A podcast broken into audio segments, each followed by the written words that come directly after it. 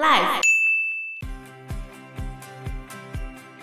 伦敦的一个大火的事件，在二零一七年的时候发生，里面有一百二十九间的公寓。那这个大火造成七十几个人死亡，七十几个人受伤。然后大楼的居民的个人物品就是这个肯扬公司负责整理，他们会把东西归还给这些家庭，因为这些家庭可能会迁到临时的住所。Hello，大家好，我是 Joe，我是 Fana，我是 Anna。Fana 最近去参加了那个同志大游行啊，没错，我第一次参加，人非常多，很挤，而且又刚好是万圣节，所以很多人就变装。哦、你没有变装？我没有变装，他们说太赶了，我录完音就直接去台北了。嗯，对，但是我们有在我们脸上画那个彩虹，然后还有拿那个彩虹的旗子。你有什么感想呢？我觉得我观察到，就是现场的 gay 的比例。其实蛮高的，就是 gay 跟女童的比例大概是七比三。我觉得应该是男童在整个社会的压迫是比较严重的。哦，因为男童比较没有办法。传统上啊，男生会有传宗接代跟扛起整个家庭的压力。是。当然，你可以说我们现在都解放了，我们都不要这些旧东西啊。问题是，你去看那个人数比例，你就知道为什么他们要站出来呐喊。真的，而且男童如果要有他们自己的孩子，嗯、我觉得比较难呢、啊。对，女童你还可以去精子银行，就是。可是台湾现在这样合法吗？因为我记得我有看到一个 YouTuber，他们是特别去国外生小孩，应该是要到国外啊。对，目前女童还是只能去国外。不是，你看你要哪一种的生法、啊嗯？比如说你现在想要另外一半的基因在你身体里面，那你可能就要从他的亲人身上取经啊。那这个就会有出现一些道德上面的问题，这很奇怪，我没办法接受哎、欸。对啊，你看，这就是有一个伦理学的问题、啊，这有一个伦理学的问题存在。我跟我的女朋友，然后我要跟我女朋友的弟弟借，就对借而已。你又没有跟他怎样？我知道啊，但是这样我的孩子是要叫我女朋友的弟弟。爸爸。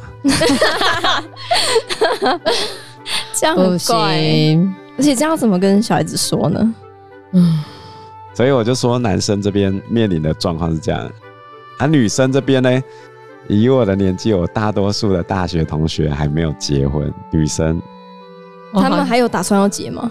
好像是没有，就一直单身到老，还是就可能有伴就好了，不一定要结婚。有可能是这样吧，嗯、他可能也没办吧。现在还找得到吗？你这个很残酷，你这个问题非常的残酷。没有，我我真的很好奇，就是到这个年纪的人是真的会去就是婚友社吗？哦，我之前在受主任训的时候，就是全国的北区的所有主任会一起上课，然后我有一个同学，他就是婚友社认识她的老公。哦，那个同学非常开朗，然后他就会跟我讲说，他是有氪金的，氪金解锁那个 VIP 的那个密码，他们才搭上线这样。所以就是你缴越多钱，你遇到的人越，你才能够去解锁那个付 付费解锁，知道吗？哦，我觉得很有趣，真的很非常有趣。你现在这样子，就你的对象就是年薪可能是一定的 level，你要年薪到另外一个 level 的话，你就要付费解锁，这样哇，怎么这么有趣？才可以去认识，你才可以挑配对，对对对对，你的 你的配对对象是不一样的，超酷的。其实反过头来说，呃，比如说最近 Anna 在跟我聊，她表妹跟妹妹在试图认识一些新。我妹没有啊，是我表妹。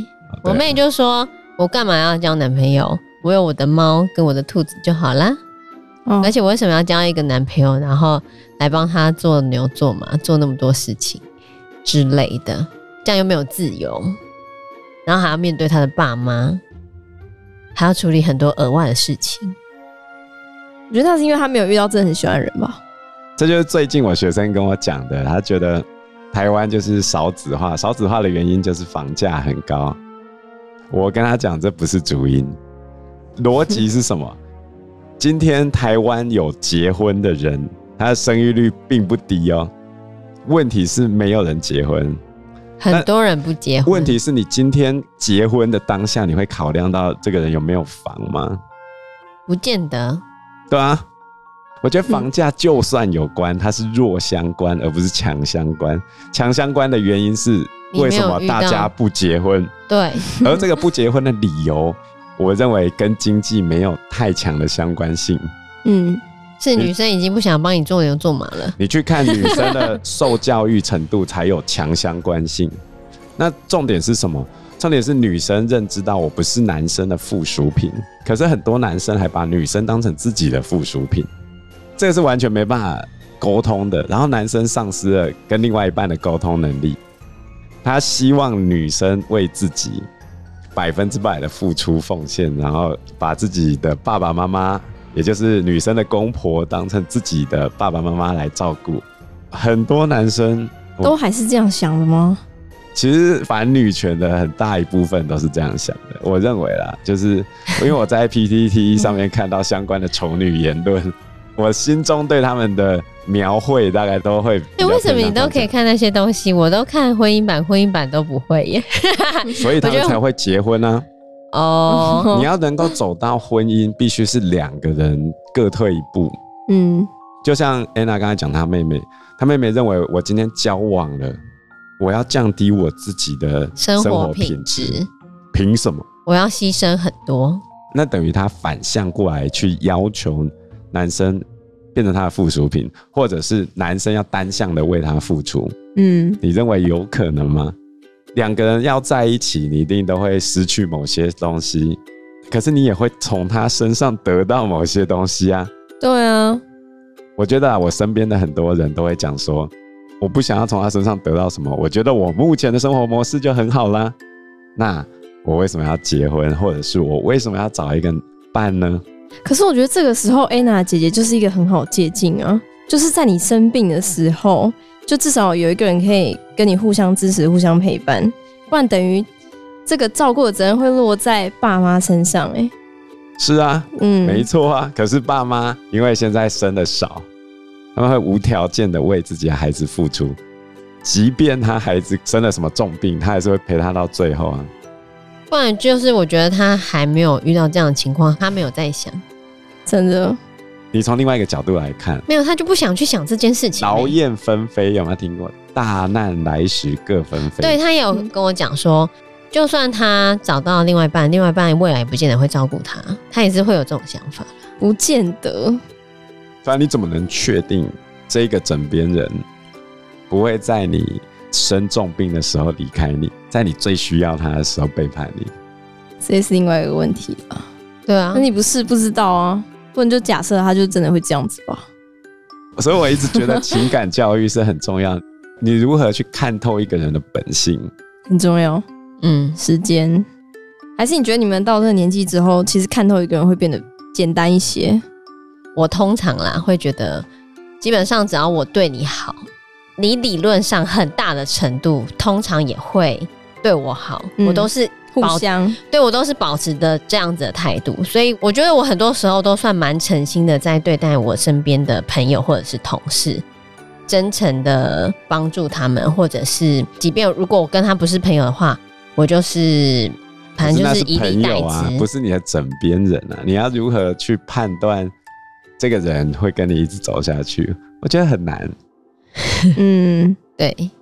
其实你完全是在赌运气，应该说对大多数人来说都是在赌。对啊，所以啊，所以这就是为什么结婚率会偏低的主要原因。我认为啊，其实蛮复杂的。它成因其实非常非常的多，比如说《有生之年》最近最近 Netflix 上面的很红的。有生之年里面那个高嘉月，他的前女友就是一个离婚又结婚的妇女嘛。嗯，高嘉月的前女友后来跟高嘉月的弟弟在一起。哈？哎哎哎哎，真的哦？对啊。可是他弟弟不是原本有女朋友吗？他弟弟讲的那个女朋友就是他的前女友啊。啊，是哦。对啊。难怪一开始都没有秀脸。对啊。哦。天呐！所以高嘉最后就没有跟那女生在一起。当然不可能啊！他有跟他前女友告白哦。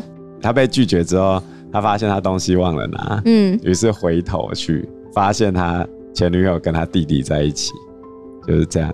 那他的反应是什么？我觉得高嘉岳在里面，吴康仁演的非常的五味杂陈。我觉得他的万事不公是一种保护色，因为他内心是受伤的。但他表面上看起来这种没事，因为他四十岁，然后一事无成，店倒了，女友跑了，跟前女友告白失败，回家之后发现所有人也没有过得比他好多少。然后他爸妈还一直吵架。对啊，而且他爸妈要离婚了。哦，他爸妈离婚哦。对，所以他妈还是一直很 care 他爸的那个护理师是吗？对，他们最后有离婚吗？有离成吗？有啊，不是就要去签离婚证？可是他们后来讲开了，他们后来把事情讲开，讲开了，他们后来还是去办了，只是我们还没看到吧？哦，那办了之后还是会住在一起啊。有很多时候老年老年离婚就这样子，就是可能你觉得你跟你的另外一半很不合，可是。过着过着也就那么久了。那以前不离婚的原因是因为你的孩子，然后可是孩子大了之后，就孩子都走了空巢期。空巢期之后，你跟你另外一半相处的时间变久了，就发现你们两个冲突越来越多，然后就离婚了。可是这样离婚了还是得住在一起？嗯，有些人呢、啊，有些人会住在一起，因为毕竟不知道为什么要分开来。但是都离婚了，住在一起不会觉得很别扭吗？还是其实更轻松？对啊，你们没有婚姻关系，你们就是同居人啊。对啊，有什么关系？就有时候你脱离那个婚姻对彼此的束缚，你反而可以更真诚的对待彼此的，找回恋爱的感觉。也没有吧？他们好像后来就讲开来了，就是讲说，嗯、呃，彼此自己精神外遇的对象其实都没有喜欢自己，大概是这样子。而且最后。改变整个局面的事情也是生离死别嘛？有人死了，对，是过马路的时候吗？对啊，我就觉得跟我表弟的那个感觉很像，你知道吗？然后看到他的那个丧礼的时候，我就想到我表弟的丧礼。哦，嗯，感觉很像，嗯嗯，白发人送黑发人，然后都很突然，嗯，然后都觉得怎么一个年轻的生命突然这样子就没了。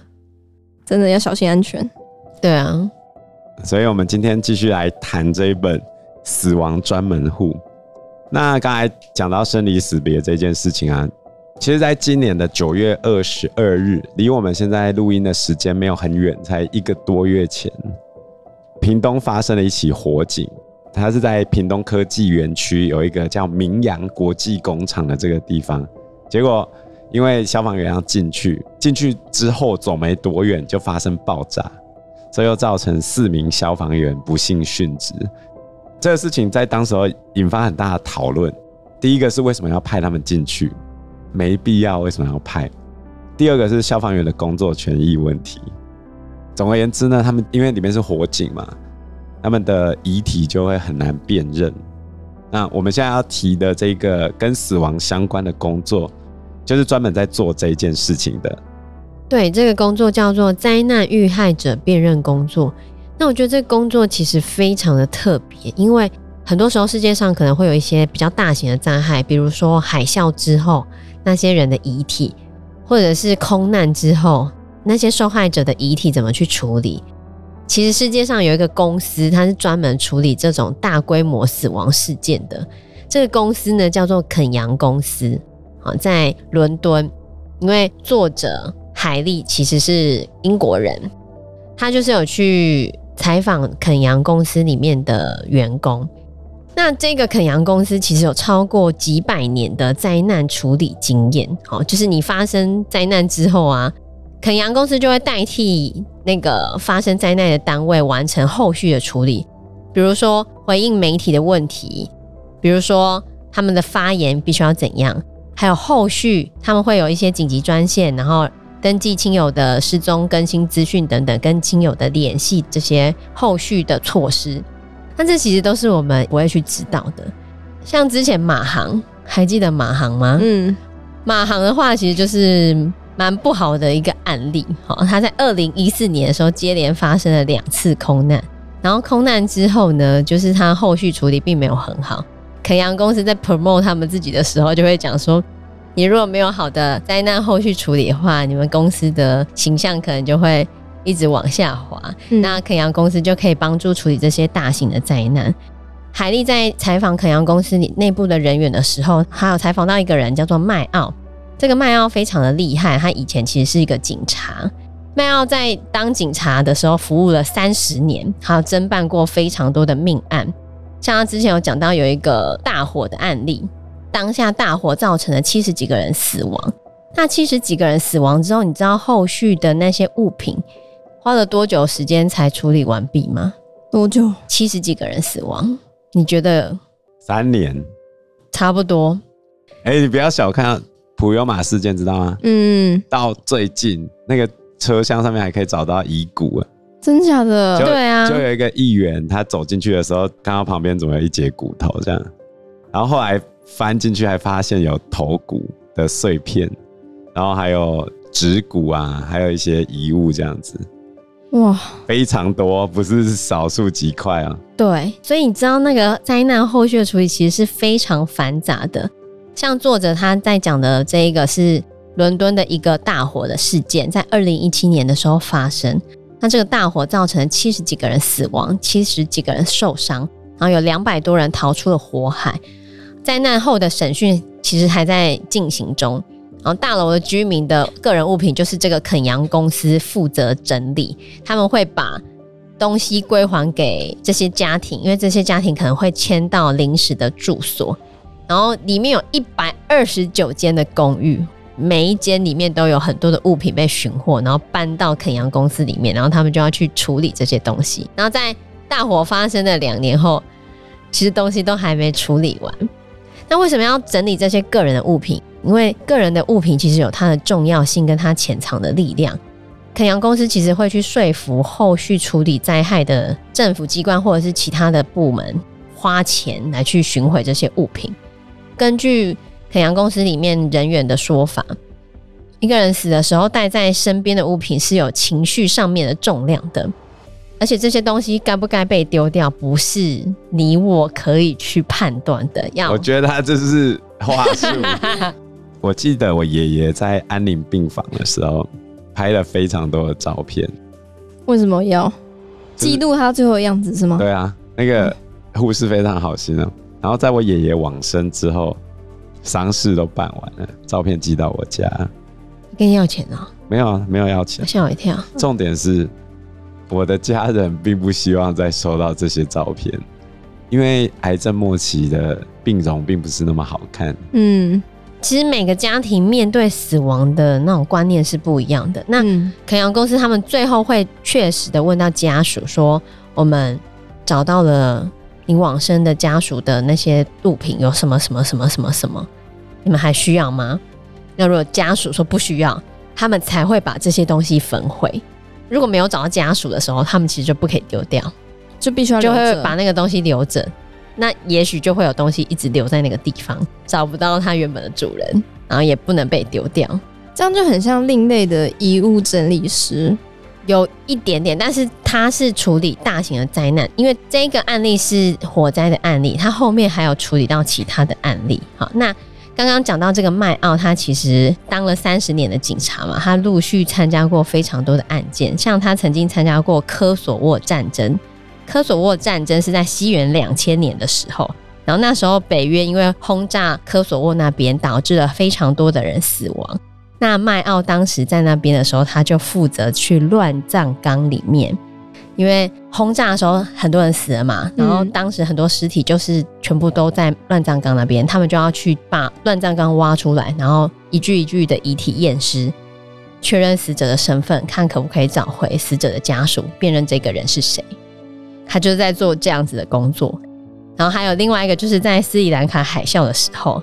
海啸的时候，那就更不好处理了，因为以斯里兰卡佛教国家，他们海啸之后尸体烧掉，对，火化或者是直接就地掩埋，他们不会再挖掘出来确认身份，就会会放一个大的墓碑，然后把所有人的名字写上去。对对对对对。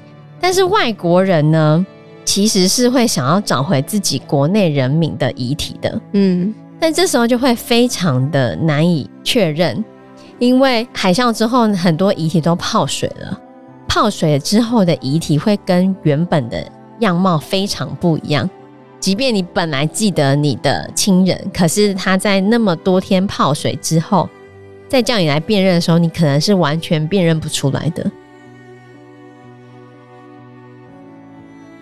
因为时间关系，我们这一集节目就到这边喽。有任何的建议都可以在留言区告诉我们，或者是直接在 Facebook 或者是 IG 留言我们，我们都会回应你哦。喜欢我们节目的话，欢迎按赞、订阅、加分享。如果喜欢我们今天的内容的话，也欢迎赞助我们一杯咖啡的钱，让我们可以走得更长更久。谢谢大家，谢谢大家，拜拜，拜拜，拜拜。